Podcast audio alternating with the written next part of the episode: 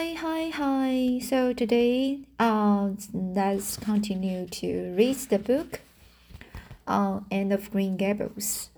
So, um, let us start from the chapter 9, in the section of chapter 9. So here, after um, Anne retorted for some sentence to Marilla. So now, how's the feedback reply from Marina? So Marina said, You hadn't any right to fly into such a fury and to talk the way you did to her, and I was ashamed of you, thoroughly ashamed of you, thoroughly. It's completely, completely ashamed of you.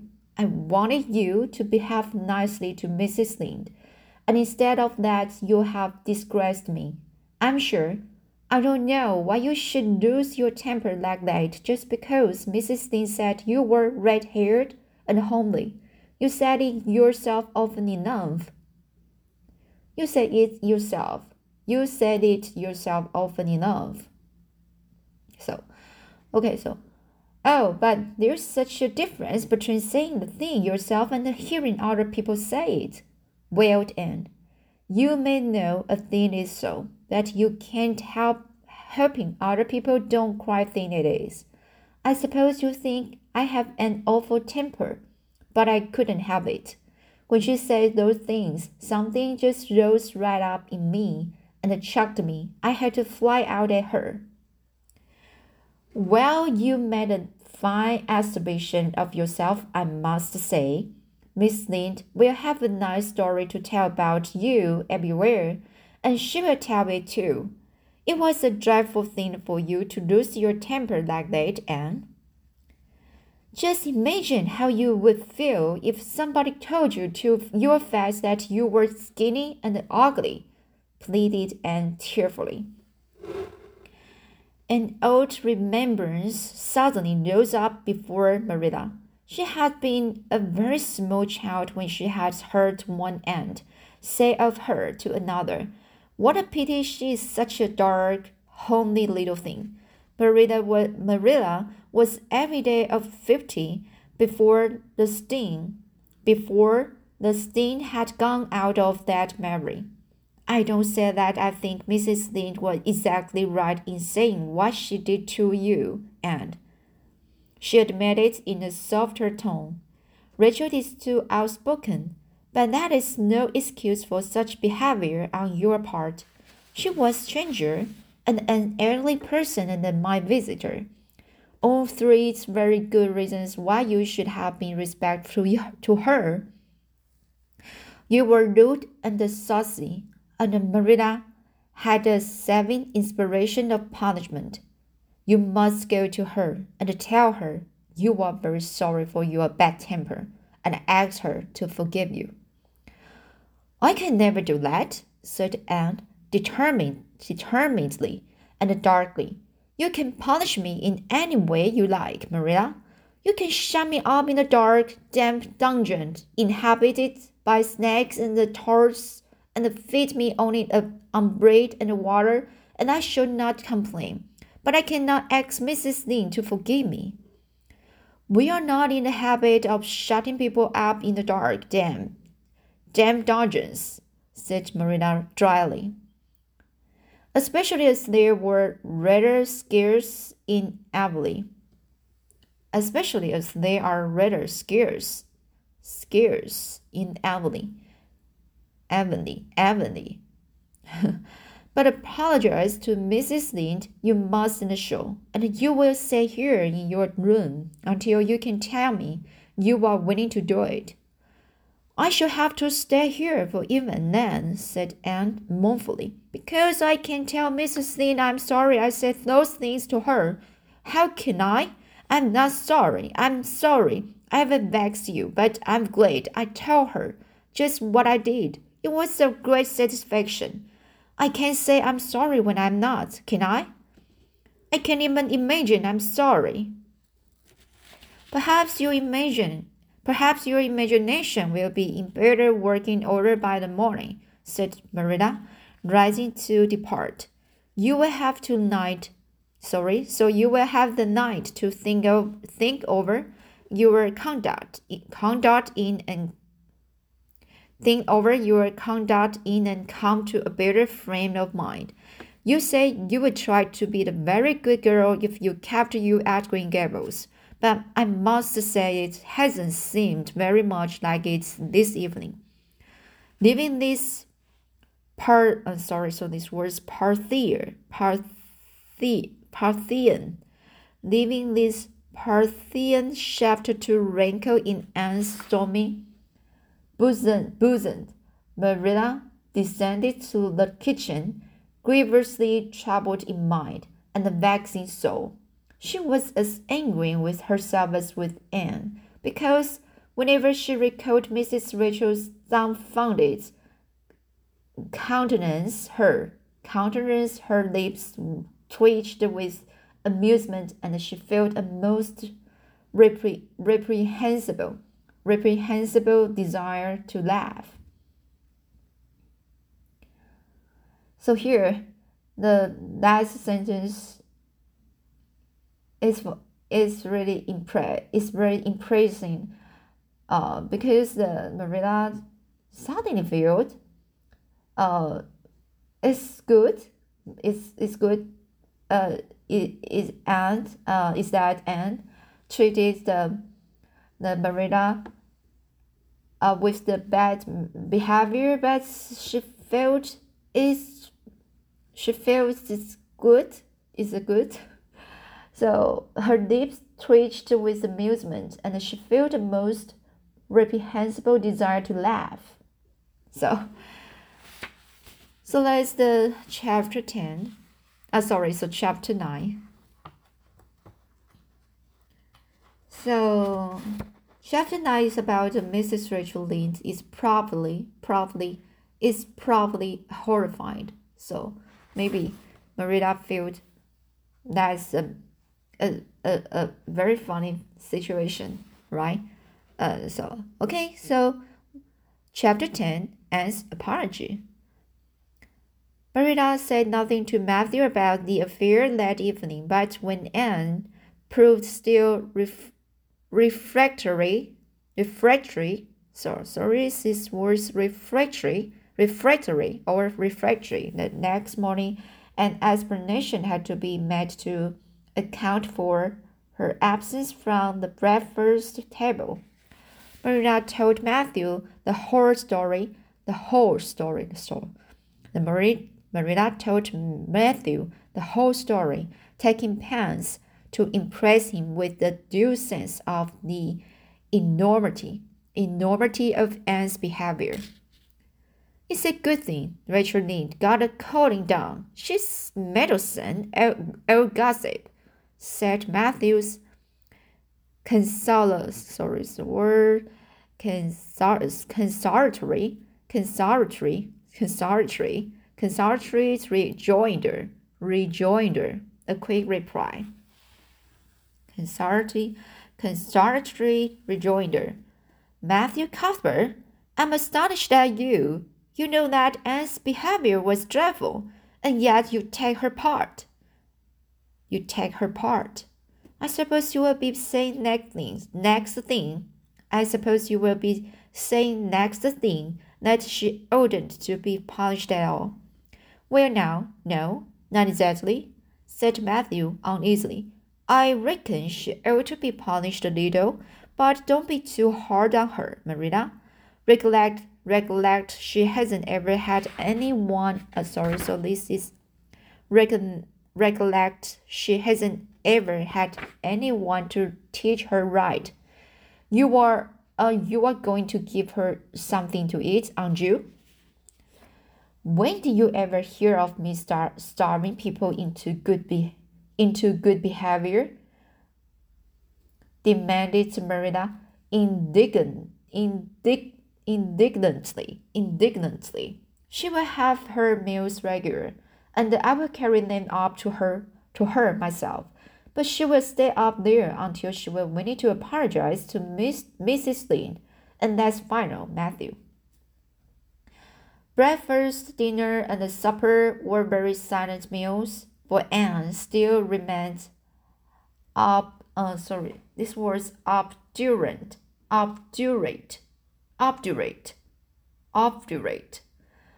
Still remains obdurate. After each meal, Merida carried a well-filled tray, a well-filled tray, to the east gable and brought it down.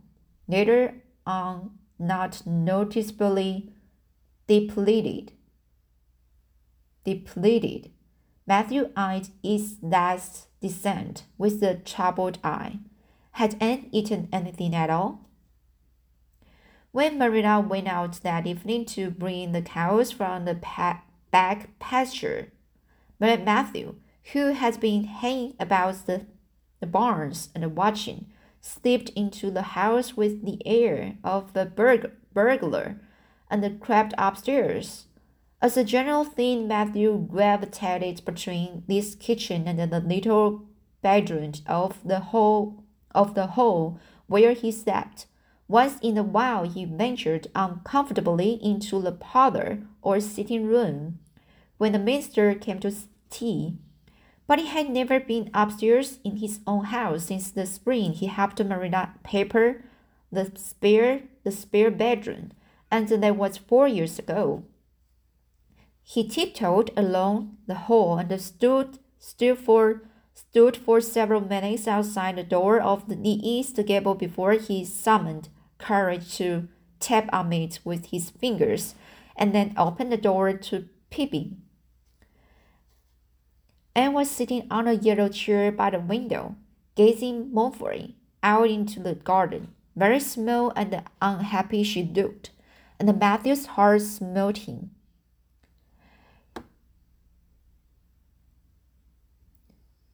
So he softly closed the door and tiptoed over to her. Anne, he whispered, as if afraid of being overheard. How are you making it, Anne? Anne smiled wanly. Pretty well, I imagine a good deal. And that helps to pass the time. Of course, it's rather lonesome, but then I may as well get used to that. Anne smiled again, bravely facing the long years of solitary, solitary in, imprison, imprisonment before her, and smiled again, bravely facing the long years of solita solitary imprisonment before her. Matthew recollected that he must say what he had come to say without loss of time. Loss of without loss of time, loss of time. So loss, loss, loss of time. Last Marina returned prematurely. Oh, sorry, so this last Marina returned prematurely. Well, now, Anne, don't you think you'd better do it and have it over with? He whispered. You will have to be down sooner or later, you know, for Marina's dreadful, determined woman. Dreadful determined. Anne, do it right off, I say, and have it over. Do you mean apologize to Miss Miss Lynde? Yes, apologize, that's the very word, said Matthew eagerly. Just smooth it over, so to speak. That's what I was trying to get at. Get at. I suppose I could do it to oblige you, said Anne thoughtfully. It would be true a love to say I'm sorry because I'm sorry now. I wasn't a bit sorry last night. I was mad clear through, and I stayed mad not all night. I know I did because I woke up three times and I was just furious every time. But this morning it was all over. I wasn't in the temper, in the temper anymore, and it left a dreadful sort of gungness too. I feel so ashamed of myself, but I just couldn't think of going and telling Mrs. Lynde so. Mrs. Lynde so. It would be so humili humiliating. I made up my mind I'd stay shut up here forever, forever rather than do late. But still, I'd do anything for you if you really want me to. Well, now, of course I do. It's terrible lonesome downstairs without you. Just go and smooth it over. That's a good girl. Very well, said Anne resignedly. I will tell Marilla as soon as she comes in that I've repented. So repented is to be sorry for something bad, something bad you have done. So repented, repented. That's right, that's right, Anne. But don't tell Marilla I said anything about it. She might think I was putting my oar in.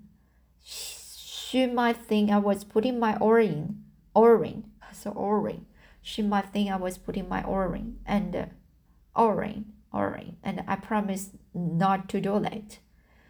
Wild horses won't drag the secret from me. Promise and solemnly. How would wild horses drag a secret from a person anyhow? But Matthew was gone, scared at his own success. He fled hastily to the rem remotest corner of the horse pasture, lest Marilla should suspect what he had been up to. Marilla herself, upon her return to the house, was agreeably, agreeably surprised to hear a plaintive voice calling, Marilla, over the banisters over the ban over the over the banisters. Well, she said, going into the hall. I'm sorry I lost my temper and said rude things, and I'm willing to go and tell Mrs. Lynde so. Very well, Marilla.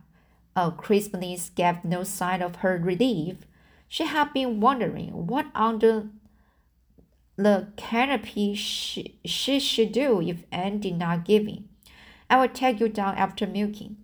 Accordingly, after milking, behold Marilla and Anne walking down the lane, the former erect and the triumph, triumphant, triumphant, the latter drooping and dejected.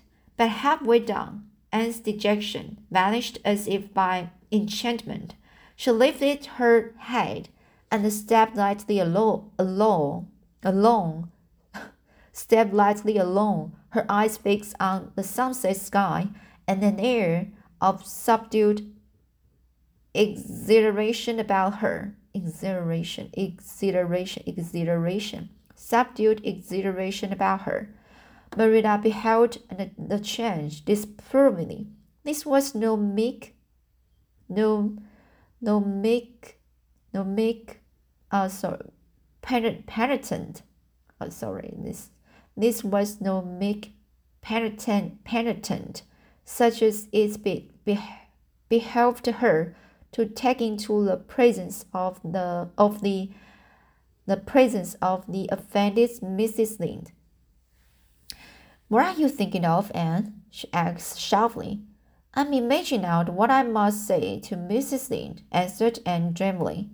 This was satisfaction sorry, this was satisfactory, or should have, or should have been so. But Marilla could not rid herself of the notion that something in her scheme of punishment was going um askew, askew, what's going askew, uh, twisted, uh, what's going as, askew, askew, and has no business to look so rapt and radiant. Wrapped in the radiance, and continued until they were in the very presence of Mrs. Lynde, who was sitting knitting by her kitchen window. Then the radiance vanished. Mournful, mournful penitence appeared on every feature. Before a word was spoken, Anne suddenly went down on her knees before the before the astonished Mrs. Rachel and held out her hands, bes beseechingly. Oh, Miss Lynde, I'm so extremely sorry, she said with a quiver in her voice. I could never express all my sorrow. No, not if I used up a whole dictionary. You must just imagine. So you must just imagine it. I behaved terrible, terribly to you, and I've disgraced the dear friends, Matthew and Marilla, who have let me stay at Green Gable although I'm not a boy. I'm a dreadfully wicked and ungrateful girl, and I deserve to be punished and cast out by respectable people forever. It was very wicked of me to fly into a temper because you told me the truth. It was the truth. Every word you said was true. My hair is red and, and I'm fragile and skinny and ugly. What I say to you was true too, but I shouldn't have said it. Oh, Miss Lynde, please. Mrs. Lynde, sorry. So, oh, Mrs. Lynde, please, please forgive me. If you refuse, it will be a lifelong sorrow to me. You wouldn't like to inflict a lifelong sorrow on a poor little orphan girl, would you? Even if she had a dreadful temper? Oh, I'm sure you wouldn't. Please say you forgive me, Mrs. Lynde. so this is very uh, dramatic, dramatic scene, right? And all right, so I will continue the farming school a story for next time, and uh, I hope you like this chapter. Um, I think this chapter is really fun, funny, and uh, that's good to be uh to to expect the the following situation. So right, I will read it next time. See you.